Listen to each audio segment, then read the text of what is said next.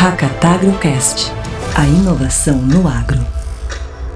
Olá, eu sou o Donário Lopes de Almeida, coordenador do projeto Hackatagro. E esse é o nono episódio da nossa série de podcasts, o Hackatagrocast, que será disponibilizada em todas as plataformas digitais e que pretende contar para vocês o que está acontecendo de mais importante no mundo da inovação e tecnologia voltadas para o campo. O Hackatagro é uma iniciativa da Comissão de Inovação da Farsul e é um movimento em prol da digitalização do agro, reunindo produtores, startups e investidores, empresas e entidades, e que tem o objetivo de promover a colaboração entre parceiros que buscam o desenvolvimento do agro gaúcho e brasileiro. E o projeto conta com o patrocínio do Banrisul, da Kepler Weber, da Husqvarna, da New Holland Fortral, da Unifértil e do Charvio e mais diversos apoiadores institucionais que vocês podem conferir na página do projeto no hackatagro.com. E hoje, o nosso tema é o ambiente da inovação no Rio Grande do Sul. Como um ambiente dinâmico e ativo pode estimular empreendedores e jovens empresas, baseadas em soluções inovadoras, a se desenvolver, crescer e perseverar no mercado. Para falar sobre isso, nós vamos conversar hoje com a Débora Chagas, coordenadora estadual de startups do Sebrae RS. Tudo bem, Débora?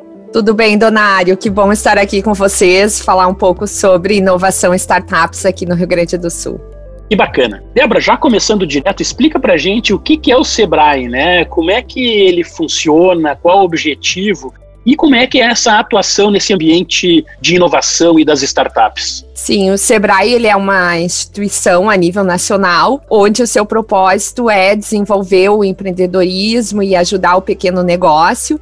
E nós estamos atuando forte na questão de levar a inovação tanto para os pequenos negócios mais tradicionais, mas também trabalhando junto a todo o ecossistema de inovação aqui no Rio Grande do Sul e também em todo o país, e muito voltado nesse sentido, a conexão com startups, apoiar esses negócios inovadores que estão surgindo, também trabalhando junto com grandes empresas no desenvolvimento de inovação, também trabalhamos a nossa própria inovação interna, né, e muita conexão, então, tanto com os parceiros, com governos, né, com universidades, parques tecnológicos, para justamente apoiar o Rio Grande do Sul nesse seu desenvolvimento e colocar o estado cada vez mais no mapa aí da inovação nacional.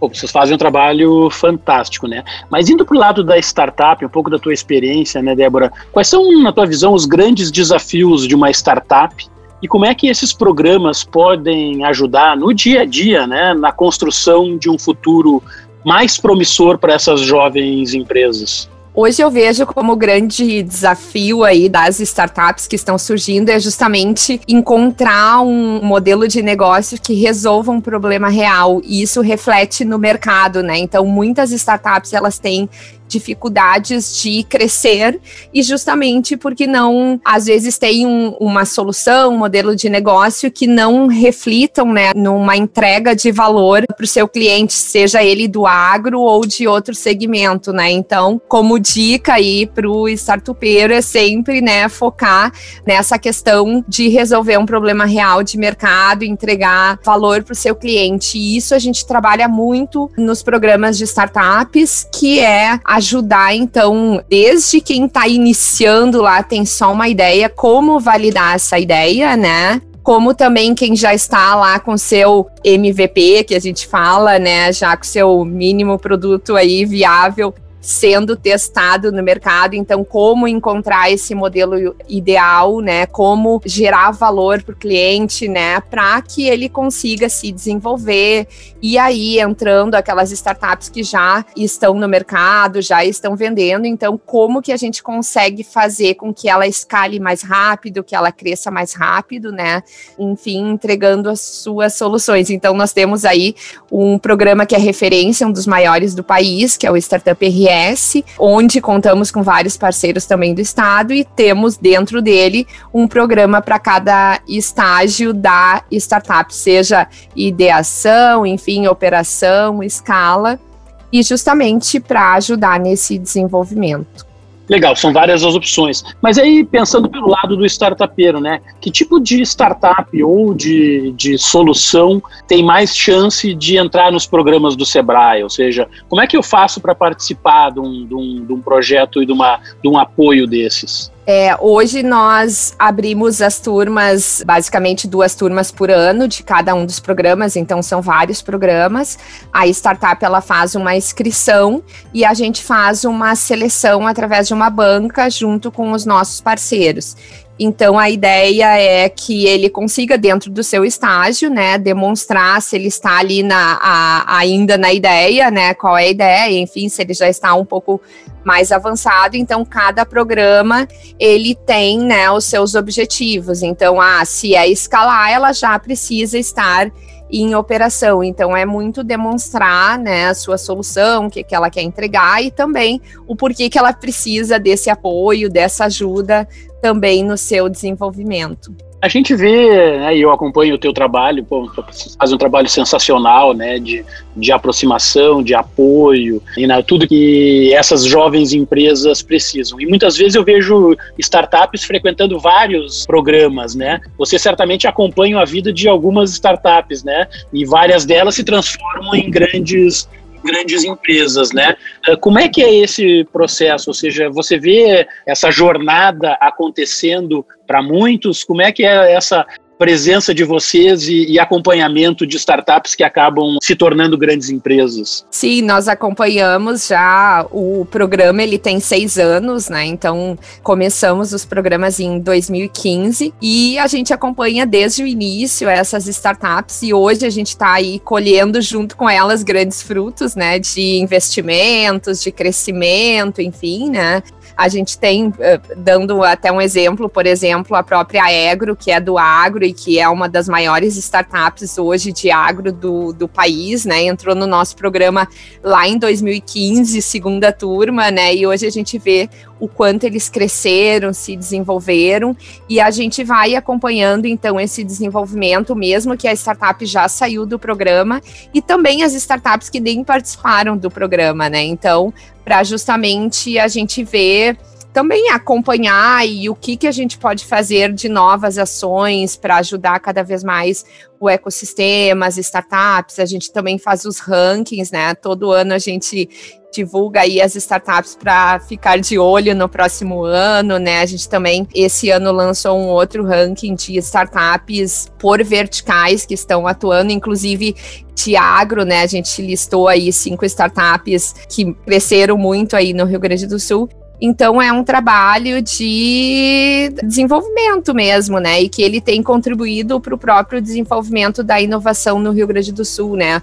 Hoje, comparando com seis anos atrás, né, a gente tem aí grandes cases e que eles impulsionam também outros empreendedores a empreender nesse mundo de startups muito legal, a gente acompanha essa evolução e é, é tranquilo de ver que né, a gente vive um ambiente muito melhor hoje. Você atua é generalista, né? Startups de todas as áreas. O nosso interesse aqui é o agro, né? Então eu queria entrar nesse tema e te perguntar, né? Qual é a tua avaliação né, sobre o uso dessas soluções inovadoras, né? Num ambiente que teoricamente é dito como mais tradicional, como agro, né? Como é que você vê isso? Você tem uh, trabalhado com várias startups do agro, mencionou o ranking agora com as cinco selecionadas que eu vi, é muito legal esse trabalho também. Mas como é que você, você vê essa a, a utilização da tecnologia? O agro ele é uh, receptivo? Eu sou, eu vejo bem positivo o uso de, de tecnologia no agro, né? A gente aí acompanha também, já faz três anos que a gente roda o programa de Agritex com startups de agro. A gente também tem essas ações junto com a própria Farsul, na Expo Inter, né? Enfim.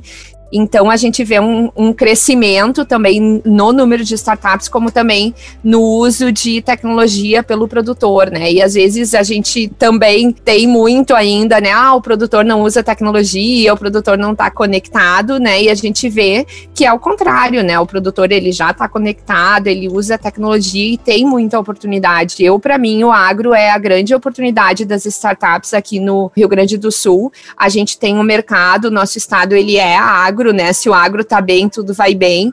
Então aí tem muita oportunidade para desenvolver soluções, para crescer. O agro também se cruza aí com uma, várias das outras cadeias, né? Então vejo como uma oportunidade. A gente vê isso se refletindo também nos próprios fundos, né? De investimentos que cada vez mais têm crescido, tanto aceleradoras como fundos, enfim, com valores, né? Sendo direcionados especificamente para startups de agro. Então, é um movimento que eu acredito que vai crescer cada vez mais, né? Tanto as startups quanto o uso de tecnologia no agro. E eu acredito que é uma das grandes oportunidades e potencialidades que a gente tem aqui no Rio Grande do Sul.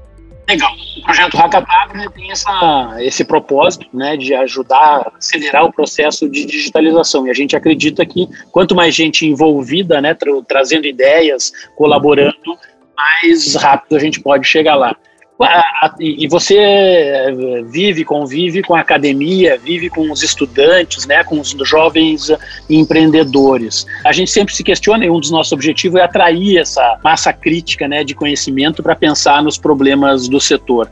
Você acha que hoje o agro ele é pop no sentido de atrair jovens eh, de outras disciplinas para tentar resolver os nossos problemas? Como é que a gente pode, inclusive nessa onda, né, atrair essa juventude para esse tema que, sim, a economia no estado é importante, sim, a inovação pode transformar o agro, né, mas a gente precisa de gente, né, para fazer essa transformação. Você acha que a gente está conseguindo atrair? Como é que a gente pode evoluir isso? Eu acho que pela oportunidade, né, Donário? Acho que é mostrando aí o quanto o agro tem oportunidade, né? E a gente vê esse crescimento, assim, muitos jovens se interessando, né?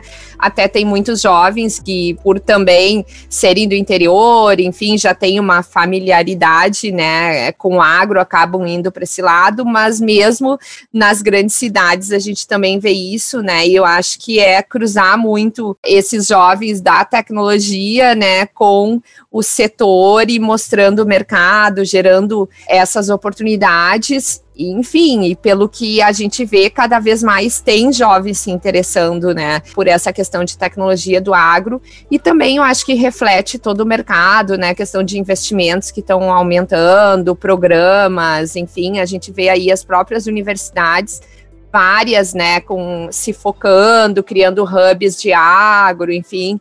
Então isso também atrai esses jovens, né? E, e com certeza cada vez mais vai ter um reflexo positivo aí na frente, né? Porque se a gente olhar também o movimento era muito menor, agora ele tá muito maior, né? Só o que evoluiu agora nesse último ano, em 2020, mesmo com pandemia, programas específicos, fundos específicos, universidades com hubs começando do agro, né? Então, acho que a, o futuro aí é crescer ainda mais, né? Essas startups, esses novos modelos voltados aí para o agronegócio. Legal. E falando de futuro, a gente está ano iniciando, né? Segundo ano de pandemia, né? A gente vive num mundo é, diferente. Como é que está o Sebrae? O que, que vocês estão pensando e vão fazer de diferente? Qual é a agenda 2021 para esse mundo da inovação e das startups do Sebrae Grande do Sul. A gente está sempre pensando, né, e construindo também programas novos, enfim